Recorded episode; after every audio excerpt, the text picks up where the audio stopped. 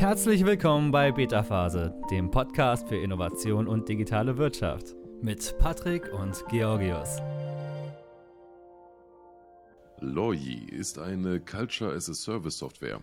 Sie fördert Unternehmenskultur, Innovation, Diversität, Inklusion und die ökologische Nachhaltigkeit. Und das alles in einem einzigen Tool. Heute haben wir eine besondere Konstellation, denn vier Gäste in vier verschiedenen Locations weltweit. Einmal München, Köln, San Francisco und Bali. Wir begrüßen ganz herzlich die beiden Gründerinnen, Gründerinnen von Loyi. Das sind Jessica Desiri und Amadea Peli. Schön, dass ihr hier seid. Wir freuen uns auch sehr, dabei zu sein. Jesse, eine Culture as a Service Software. Was kann ich mir als Unternehmer darunter vorstellen? Was bringt mir diese Software, wenn ich sie von euch einführen möchte? Mhm. Ja, also unsere Software hilft einerseits ähm, Corporates oder mittelständischen Unternehmen, um eben ja, Kultur anzukurbeln und ähm, neu zu definieren. Werte festzulegen oder eben Wachstumsunternehmen, die eigentlich äh, sich schnell verändern in dieser großen, weiten Welt, aber eben etwas brauchen, was sie zusammenhält, etwas Robustes. Das heißt, eine Software, die Kultur stärken soll. Ähm, ich stelle mir das gerade vor, ich bin, bin Geschäftsführer oder Manager, Vorstand. Brauche ich eine Kultur? Wozu brauche ich die und was bringt das meinen Mitarbeitern? Also eine Kultur ist automatisch da, wenn man mehr als fünf Mitarbeiter ist, würde ich sagen. Also es gibt Studien, die das eben zeigen, dass ab einer bestimmten Teamgröße allein schon Kultur definiert wird. Und Kultur ist ein Sammelsurium aller formellen und informellen Werte und Normen. Und ja, man braucht sie in einer Gesellschaft oder in einer Zusammenarbeit oder Kommunikation weil sonst äh, könnte man nicht zusammen funktionieren. Ich muss ja sagen, ich habe ich habe mir gleich äh, große, große Augen gemacht, als ich von der Software gehört habe und sagte mir gleich, wow, hier Culture as a Service, wow, wow, wie funktioniert das? Ich, will, ich dachte, ich will das gleich mal probieren. Ich kenne aber dann aber auch wieder die Seite der Unternehmer, der, der Mittelständler oder sowas in der Richtung in Deutschland, wo man, die sagen auch oft schon, okay, wir brauchen eine Kultur oder wir haben eine und die muss besser werden, aber so richtig sehe ich da selten das Commitment, das wirklich durchzuziehen. Ne? Ist da euer Tool, nimmt, nimmt die dem Unternehmer oder dem Geschäftsführer da was ab bei dieser Kultur, um die zu entwickeln? Puh, das ist natürlich eine sehr schwere Frage. Also oftmals in so klassischen mittelständigen Unternehmen ist es halt oft so, dass Kultur von oben festgesetzt wird. Und dann ist es das Ziel, dass alle sich anpassen und die, die nicht ins System passen, naja, die passen nicht ins System. Unser Ansatz ist da ein bisschen anders. Wir sagen, okay, Kultur fängt eben mit den Mitarbeitern an. Und das heißt, wir müssen uns halt erstmal anschauen, wo steht jeder einzelne Mitarbeiter zu bestimmten Themen. Und dann ist es, ähm, versuchen wir das eben zu übersetzen. Und ähm, ja, da ist halt sind die Ziele des Unternehmens schon natürlich ein wichtiger Bestandteil, aber vieles kommt eben von innen heraus und ähm, genau, da versuchen wir eben anzusetzen. Wir arbeiten mit vielen deutschen Unternehmen zusammen. Die sind etwas größer, ich würde mal sagen internationaler. Wir kennen auch den deutschen Mittelstand, ist ein bisschen schwieriger, haben wir auch unsere Herausforderungen mit. Äh, deswegen haben wir uns jetzt auch ein bisschen mehr auf Wachstumsunternehmen fokussiert.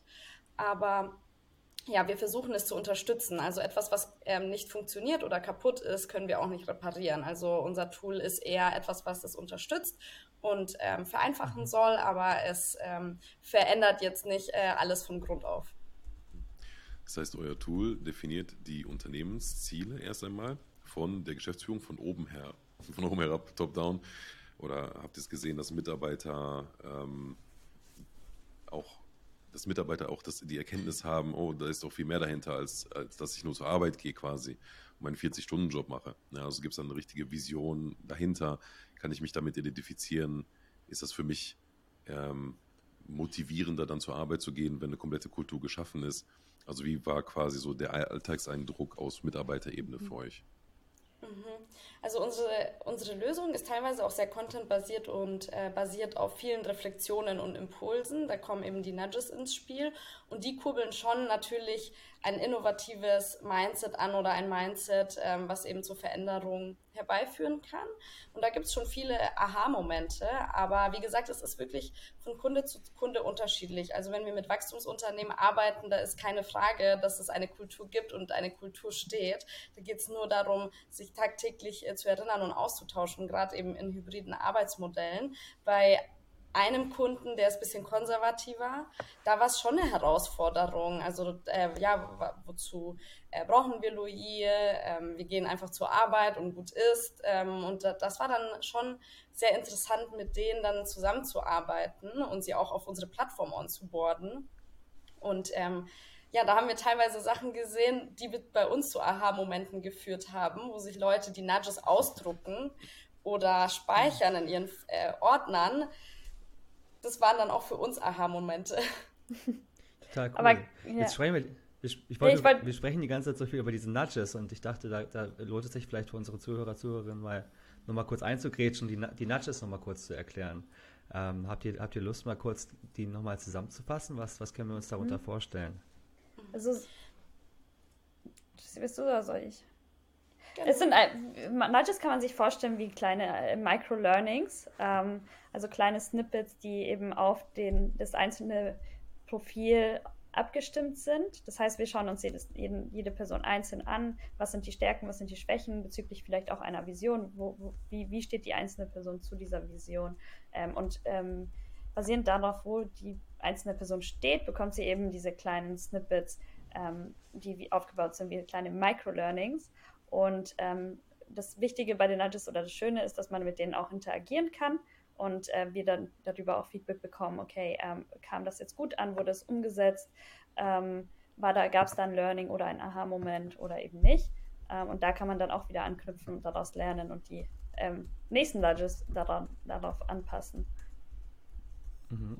Jetzt habt ihr da auch ganz schön viele verschiedene Nudges. Ich kann da mal vorlesen, was ihr, was ihr hier habt von eurer Seite. Ihr habt Remote, Remote Work Nudges, ihr habt Leadership Nudges, Compliance Nudges, Wellbeing Nudges und Sustainability Nudges und Digitalization Nudges. Jetzt mal die Frage, so welches Paket wird da jetzt am meisten gebucht? Was kriegt da so am meisten Aufmerksamkeit? Erste Frage. Und welches Paket wird eurer Meinung nach am meisten gebraucht? Mm, also angefragt wird definitiv am meisten das äh, Remote Work, äh, die Remote Work Nudges, gerade jetzt auch im Hinblick auf die aktuelle Situation mit den hybriden Arbeitsmodellen. Ähm, gleichzeitig aber auch viel Leadership Nudges, ähm, gerade in, in, in High Growth Companies, wo eben Leader damit ähm, wachsen, mit, mit, wachsende, mit dem wachsenden Unternehmen sich weiterentwickeln müssen. Ähm, und und ähm, da eben so Microlearnings sehr, sehr hilfreich sein können, dass sie eben nicht so viel Zeit in Anspruch nehmen und in den Alltag integriert sind. Ähm, das, vielleicht willst du noch ein bisschen was zu den anderen Paketen sagen. Mhm. Also was ähm, wir immer hatten und wo, wie wir auch gestartet sind, war ein Diversity und Inclusion Nudge Paket, um eben die Inklusion in deutschen Unternehmen zu fördern. Da habe ich nämlich auch ein Arbeitspapier jetzt rausgebracht ähm, mit meiner Kollegin Mentala Balba. Und das haben wir bis heute nicht verkauft bekommen. Ähm, deswegen, das ist ein bisschen schade, weil nämlich unsere ganzen anderen Pakete, wie eben die Leadership Nudges oder die Remote Work Nudges, die basieren alle auf Diversity und Inclusion, aber es ist halt mhm. eben anders verpackt. Was, was man dazu sagen muss, äh, lieber Patrick, ja, es sind viele, aber es ist so, dass wir den Unternehmen ein Nudge-Tool zur Verfügung stellen, und sie, die Unternehmen können über unsere Plattform selber Content verteilen an ihre Mitarbeiter. Und unsere Nudges können dann eben dazu gebucht werden. Also wenn man eben merkt, dass, also wenn man einen täglichen Puls durchführt und man merkt, dass ähm, ja, Wellbeing jetzt nicht äh, sonderlich gut läuft, dann können die mit einem Klick eben unsere Wellbeing Nudges buchen. Dann sparen sie sich die Arbeit, den Content selber zu schreiben und haben eben auf bestimmte Mitarbeiter ähm, spezif ähm, ja, speziellen Content. Und normalerweise wäre es so in Unternehmen, dass dieses typische One Size Fits All, wenn ein Unternehmen kommuniziert, dann ist es meistens so von oben nach unten und am besten an alle 1000 E-Mails. Und das ist das, was wir halt mit unserer Plattform dem entgegenwirken. Das heißt, ihr habt eine, eine, auch eine Content-Plattform geschaffen damit, die quasi per Klick die gesamte Kultur, also äh, Kultur auf Klick, ne, so, so könnte der Claim sein, ähm, Oh. Ihr lässt einfach nicht nur, ist nicht nur ein reines Framework oder ein reines Tool, sondern ihr liefert auch alles mit, was dafür notwendig ist, um diese Kultur im Unternehmen zu etablieren. Also ein, eine vollständige Plattform, ein ganzes Ökosystem. Ja, man kann es auch so sehen, alles, was zum Thema Mitarbeiterkommunikation im Unternehmen abläuft, wird über unsere Plattform gemanagt. Also, und da geht es eben um die beidseitige Kommunikation von unten nach oben und von oben nach unten. Und unsere Lösung ist letzten Endes ein Content-Management-System, was eben diesen ganzen Content aufbereitet und ja, auch die Unternehmen darin leitet, wie man am besten Content vertreibt und erstellt, weil das ist, glaube ich, das größte Problem gerade in deutschen Unternehmen. Ja, wo du es gerade ansprichst, deutsche Unternehmen, ähm, du hattest vorhin schon mal gesagt, in größeren Unternehmen funktioniert das super, ja, da wird Kultur eher angenommen, aber im Mittelstand hakt es noch ein wenig. Was, was sind da die Probleme? Wo kommt ihr da an eure Grenzen? Ja, also ich glaube, es lässt sich kurz zusammenfassen in den äh, Unternehmen, in, bei denen wir aktuell drin sind. Das ist beispielsweise eine Allianz, ähm, die arbeitet ja hybrid. Das heißt, die haben schon gewisse digitale Prozesse und Voraussetzungen. Das heißt, deren eigenes Ziel ist eben Kultur im hybrider Arbeit zu fördern. Bei den mittelständischen Unternehmen, wo wir aktuell drin sind, da ist, da mussten wir halt erstmal mit dem Mindset anfangen. Wieso denn überhaupt Kultur oder sagen wir es einfach Zusammenarbeit, Kommunikation wichtig ist, gerade wenn man eben nicht zusammen im Büro arbeitet. Und da haben wir erstmal eben den, dieses Digitalisierungspaket angeboten, wo es halt wirklich darum geht, innovatives Mindset im ersten Schritt zu fördern, bevor man dann ähm, weitermacht. Okay. Also Mindset in mittelständischen kleineren Unternehmen in Deutschland. Das ist so etwas, was fehlt. Jetzt ist Amadea gerade in San Francisco und erlebt da wahrscheinlich eine komplett andere Welt als hier in Deutschland, was den Mittelstand betrifft. Und wenn du es jetzt vergleichen würdest aus der Erfahrung, die du gemacht hast in Amerika, wie würdest du vergleichen den deutschen Mittelstand mit dem amerikanischen Mittelstand? Sind die innovativer? Sind die digitaler? Sind die kultureller, also unternehmenskultureller?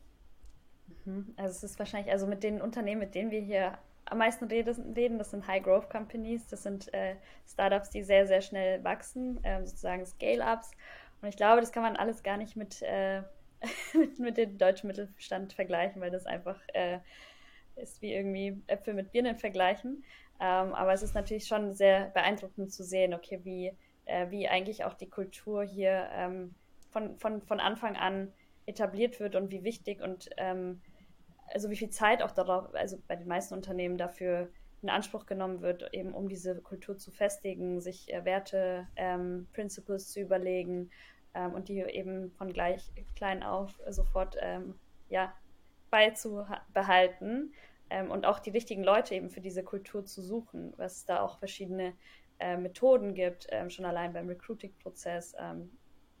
Klar, es ist natürlich auch einfacher, immer von neu auf etwas aufzusetzen, als eben ein ein, ein Unternehmen, das jahrelang existiert und jahrelange Mitarbeiter hat, eben ähm, die Kultur aufrechtzuerhalten, ähm, schätze ich mal. Also das äh, sind so, so die Einblicke, die ich jetzt bisher so gemacht habe. Ähm, kann man wahrscheinlich alles, beide, beide Welten kann man wahrscheinlich sehr schwer vergleichen. Das ist wahrscheinlich wie Erwachsene und Kinder, ne? Wenn jemand schon 30, 40, 50 Jahre auf der Welt war, dann machst du plötzlich eine Therapie oder irgendwas anderes, um dich zu verändern. Vielleicht, weil du auch weißt, du musst dich jetzt verändern und an die Welt anpassen. Das ist dann schwieriger ja, als, als, bei, als bei Kindern, oder? Die ja dann ja, da noch neugierig ich, sind. Da kann ich tatsächlich, äh, da muss ich jetzt lachen, weil äh, das wissen wir alle, ähm, Risikoaversion ähm, erhöht sich mit dem Alter und ich glaube, so ist es auch mit dem Unternehmen. Unternehmen, die schon lange beständig sind, die haben halt eine gewisse, haben ein, unterliegen einem gewissen Status Quo-Bias. Also es wurde schon immer so gemacht, das machen wir jetzt weiter so. Und das ist genau der Unterschied, dass halt in jungen Wachstumsunternehmen genau das eben nicht einem im Weg steht. Also da werden jeden Tag neue Dinge anders, also werden Dinge einfach anders gemacht und zwar bewusst und gezielt. Und ich glaube, das ist das, was ähm, ja die, die Tech-Unternehmen, die Wachstumsunternehmen vom deutschen Mittelstand unterscheidet. Und wenn die, wenn die jetzt so da rangehen, indem die halt, ich würde jetzt mal das als, als Purpose First Ansatz nehmen oder als, als Culture First Ansatz vielleicht mal so aus dem Kopf heraus nennen, mh, hm, vielleicht auch dann für unsere Zuhörer, Zuhörerinnen, die jetzt wahrscheinlich in Deutschland sitzen, eher, was für einen Vorteil hat es, wenn man früh anfängt, solche, so eine Kultur zu entwickeln? Oder als auch unsere Startups-Hörer. Ne, was, was, was bringt es, wenn man da von Anfang an diese Workshops macht, diese Prinzipien festhält, diese Werte aufschreibt und die versucht zu etablieren? Was, was genau hat man davon? Ja, ich glaube, das ist, bringt uns wieder zu dem Ursprungsthema von Louis, Inklusion. Also wenn Menschen sich zugehörig fühlen, oder einer Gruppe zugehörig fühlen, dann ist es, ist es auch wahrscheinlicher, dass sie da bleiben. Und ähm, Zugehörigkeitsgefühl zu bekommen ist natürlich ähm, davon abhängig, ob ich quasi die Kultur mitbestimmen kann. Gerade in Wachstumsunternehmen kann man natürlich deutlich mehr mit einbringen als jetzt im Mittelstand. Wenn jemand, der eine Startup-Kultur gewohnt ist, frisch aus der Uni und dann zum Mittelstand geht, wird er sich nicht zugehörig oder sie nicht zugehörig fühlen, vielleicht im ersten Schritt. Und ähm, da ist es halt eben wichtig, dieses, man nennt das auch Sense of Belonging, diesen Connect zwischen dem Unternehmen, der Unternehmenskultur und eben den Mitarbeitern zu erstellen. Und ähm, ja, das setzt ja auch äh, eher voraus, dass dann die Geschäftsführung sich dessen überhaupt bewusst ist, ne, dass sie eine Kultur brauchen und dass sie vielleicht eben auch diesen Sense of Belonging gerade nicht erfüllen.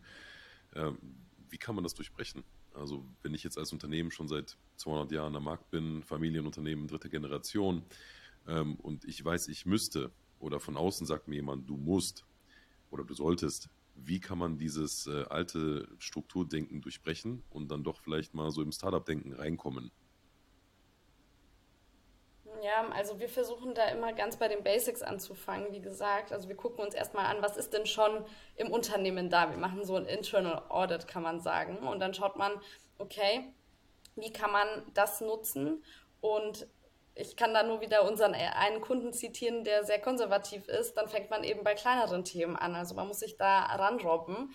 Ähm, da haben wir eben dieses Innov innovatives Mindset-Paket verkauft, um denen auch zu zeigen, wieso es eben gut ist, dass man den Perfektionismus beispielsweise ablegt. Also ein ähm, Aspekt ist zum Beispiel ähm, gerade, wenn man eben es gewohnt ist, immer alles ein, in einer ja, Art und Weise durchzuführen. Es ist okay, das dann mal auch anders zu machen oder Fehler zu machen. Und das muss man halt ja, den, den Mitarbeitern naheliegen. Und äh, man kann nicht von heute auf morgen eine komplette Kultur shiften, sollte man auch nicht, weil die Kultur wird ja eben auch durch die Summe der Mitarbeiter bestimmt, aber zumindest kann man die Kultur ein bisschen ankurbeln und das Mindset dahingehend ein bisschen ankurbeln. Und ich glaube, das ist das, wo wir eigentlich schon zufrieden sind, wenn wir mit Mittelständlern zusammenarbeiten, dass halt eben die Mitarbeiter dafür sensibilisiert werden, dass überhaupt Kultur wichtig ist und da ist und nur uns voranbringen kann. Zur Auflockerung gibt es jetzt eine kleine Unterbrechung. Um unseren Gast etwas näher kennenzulernen, stellen wir ein paar persönliche Fragen. Jesse, du bist auf einer einsamen Insel und du kannst drei Gegenstände mitnehmen. Was wäre das? Auf jeden Fall mein Handy und ein Stromgenerator oder sowas. ähm, ja, und Sonnencreme. Oh, okay. Logisch, ne? Jesse, was war das schlimmste Geschenk, das du jemals bekommen hast? Bleib nur in der Familie hier. da, da kann ich, ähm, also ich kann mich nicht erinnern. Also das schlimmste Geschenk war wahrscheinlich nicht so schlimm, wurde irgendwo äh, verstaubt in die Ecke geschmissen. Kann ich nicht sagen. Also gerade bei Geschenken Unvergessen. Dann, dann sag das schönste Geschenk. Das schönste Geschenk, oh, das kann ich sagen. Das war, als Amadea geboren worden ist, weil ich mir immer ein Schwesterchen gewünscht habe. Oh. Oh, das, das ist ja zuckersüß. Herzerwärmt hier, das direkt hier bei uns im Podcast. Das ist, hier werden auch Emotionen geweckt. Wie direkt im Teaser benutzt. Wunderschön. Wunderschön. Geschwisterliebe. Ähm, Amadea, Marvel oder DC? Ähm, DC. Jessie, die oder das Nutella? Die Nutella. mit oder ohne Butter? Nutella mit Butter? ohne Butter definitiv. Das ist aber so ein amerikanisches Ding. Wahrscheinlich hätte Amma jetzt mit Butter gesagt. Oh no, ja. bitte nicht. Wenn dann Peanut Butter. Peanut Butter und Nutella und Marmelade. Genau, wenn schon, denn schon. Jessie, womit kann man dich so richtig wütend machen? Ich bin ein sehr ungeduldiger Mensch. Das heißt, wenn die Sachen nicht auf Zack sind und dann kann man mich schnell schon wütend machen, wenn es dringend ist. Amadea, welche Superkraft hättest du gerne und warum? Mm, okay, äh, zwischen Zeiten zu springen. So, jetzt kennst du unseren Gast schon ein bisschen besser. Weiter geht's mit unserem Interview. Viel Spaß. So, ich möchte nochmal so ein bisschen den Anschluss finden an was, worüber wir vorhin gesprochen hatten. Wir haben gerade nochmal die Unterschiede angeschaut zwischen den Scale-Ups, den Wachstumsunternehmen und den Mittelständlern in Deutschland und wo sich die unterscheiden. Wo ihr quasi mit dem Mittelstand schon zufrieden seid, wenn ihr da Sensibilisierung schafft, also einfach dieses Mindset schon integriert und vielleicht diesen Cultural Change anstößt, wo man anfängt zu sagen, hey, das ist wichtig und so und so könnt ihr mal anfangen und über einen Workshop hinausgehen und mal, mal loslegen. Und bei Scale-Ups geht das schon viel mehr straight nach vorne. Die wissen das, die brauchen das, die wollen das, die sind an allen Fronten aktiv, die entwickeln ihre Produkte, die machen äh, ne, auch noch Kultur, Kulturarbeit direkt von Anfang an mit den Leuten für ein Zugehörigkeitsgefühl. Ne, ist es, ist, kann ich das ungefähr so zusammenfassen, so um das mal so ganz, ganz grob gegenüberzuhalten? Ja, kann man so zusammenfassen. Ich meine, wenn, wenn wir in die mittelständischen oder großen Unternehmen reingehen, haben die meisten schon mit einer Beratung zusammengearbeitet, wo sie eben Vision, Mission und Co. definiert haben, wo wir dann erst im zweiten Schritt mit einer Plattform reinkommen. Also wir machen das natürlich dann auch noch ein bisschen quantitativ, untermauern wir das mit Fragebögen oder eben qualitativ mit offenen Fragen, die wir dann auswerten. Aber grundsätzlich, ja, ist, glaube ich, bei mittelständischen Unternehmen ist da schon nochmal eine Vorarbeit notwendig, um es zu definieren, weil meistens ist es nicht definiert. Das können äh, Scale-Ups besser. Also wir haben auch Visionen, Missionen festgelegt, obwohl wir nur ein Team zuerst von vier Leuten waren. Okay, also in Mission, Vision, Kultur ist unabhängig von der Unternehmensgröße. Kann man eigentlich schon machen, wenn man vier ist oder sogar weniger. Genauso haben wir auch angefangen. Ähm, als, als kurzer Stichpunkt oder als eine, eine klare, eindeutige Aussage, warum sollte ich dem folgen? Warum eine Kultur etablieren? Naja, es sind äh, Normen, die man festlegt, Prinzipien wie der Zusammenarbeit. Also gerade Missverständnisse können schnell entstehen und wenn man dann quasi nicht ähm, ja, etwas definiert, was richtig oder was falsch ist, dann kann man sich oftmals schnell in die Quere kommen. Und äh, bei mittelständischen Unternehmen gibt es halt viele Glaubenssätze, die sagen, hey, das ist richtiges Verhalten, das ist falsches Verhalten. Aber es muss ja nicht für jeden so sein. Also wenn jemand zum Beispiel die Präsentation nicht fertig äh, hat, dann kann es in einer Kultur gut sein, in der anderen Kultur aber schlecht sein, weil, ach, du bist nicht fertig geworden mit der Präsentation, wie kann das sein? Und in der anderen Kultur, hey, cool, dass sie noch nicht fertig ist, man kann ich dir feedbacken. Und genau diese Regeln muss man halt eben festlegen, damit man überhaupt ja, zusammenarbeiten kann. Das ist ja besonders interessant dann auch nochmal, wenn man dann wirklich anfängt, remote zu arbeiten. Remote First, diese Ansätze, die jetzt kommt, auf die ihr euch ja auch spezialisiert habt. Wir sehen ja, du bist jetzt auch in San Francisco, ich bin auf Bali. Wir, wir leben, versuchen das zumindest schon mal zu leben. Aber da eine Kultur zu etablieren, stelle ich mir einfach schon schwieriger vor. Das ist wahrscheinlich auch deswegen der Grund, warum ihr da euren Schwerpunkt setzt, kann ich mir vorstellen. Wie erhält man denn so eine Kultur über die Ferne aufrecht, wenn man sich meistens nur über einen Bildschirm sieht? Also es sind natürlich viele Aspekte, die hier vermischt äh, werden. Aber was halt eben wichtig ist, erstmal muss man eben Verbindung schaffen und äh, Raum für Kommunikation. Also man muss ja erstmal diese Prinzipien und Glaubenssätze festlegen.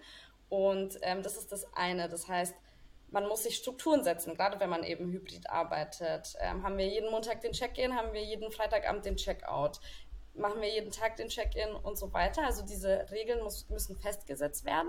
Das heißt, das sind die Strukturen, das sind sozusagen die Kommunikations- und Zusammenarbeitsregeln. Aber darüber hinaus gibt es natürlich noch diesen persönlichen Connect. Und da kann eben vielleicht Amma auch noch mal ein bisschen was erzählen. Das versuchen wir halt eben durch die Plattform auch noch mal zu verstärken, dass die Menschen eben, obwohl sie nicht zusammen sind und auf verschiedenen Orten oder in verschiedenen Räumlichkeiten, dass sie zusammengebracht werden, dass sie eben miteinander reden, dass sie eben äh, sich gegenseitig unterstützen. Und ähm, ja, das ist das schöne i-Tüpfelchen, wenn sich dann die Menschen anfangen auszutauschen. So als, ähm, ohne jetzt eine ganze Kultur etablieren zu wollen über einen Podcast, aber so die, sag mal, fürs Remote Work, so ein, zwei Tipps, wie man besser miteinander kommunizieren und arbeiten kann über die Distanz hinweg an Unternehmen. Was wären jeweils von euch beiden so eins bis zwei Tipps, die ihr jetzt unseren Zuhörern geben würden, wollen würdet? Äh, ich glaube, Absprache, wann, wann man sich äh, persönlich trifft, ist sehr wichtig, weil sonst trifft man sich überhaupt nicht. Vielleicht auch gerne mal irgendwie austauschen, wann man sich, äh, wann man zusammen ins Office geht. Ähm, es gibt ja trotzdem immer noch die Möglichkeit, sich zu treffen. Ähm, Wenn es nicht das Office ist, vielleicht äh, im Café nebenan. Ähm, ich glaube, das ist auch extrem wichtig, eben diese Absprache, sich zu treffen. Mhm. Genau, und da kann ich mich anschließen. Also was, was besonders äh, wichtig ist in Hybrid Work, ist, dass man eben wirklich keine Annahmen trifft. Also wenn man jemanden nicht sieht und hört, neigen Menschen eben dazu, Annahmen über bestimmte Verhaltensweisen zu treffen. Und das muss man lernen abzustellen. Und da helfen beispielsweise auch unsere Nudges, dass man eben keine Annahmen trifft, sondern einfach, wenn man Fragen hat, direkt fragt und dass man halt dazu ermutigt wird, einfach nachzufragen in gewissen Formaten. Wunderbar. Ich muss ja gerade frei fleißig mitgeschrieben, nicht, dass ihr denkt, ich bin, ich bin ja abgeschalten. ich will ja auch für mich was mitnehmen. Und genau, ich würde nämlich auch gleich die Folge schon zusammenfassen, tatsächlich auch. Und wenn ihr dazu, habt ihr noch letzte abschließende Worte, etwas, was ihr dringend noch loswerden möchtet, bevor ich, bevor ich versuche, das hier zusammenzufassen?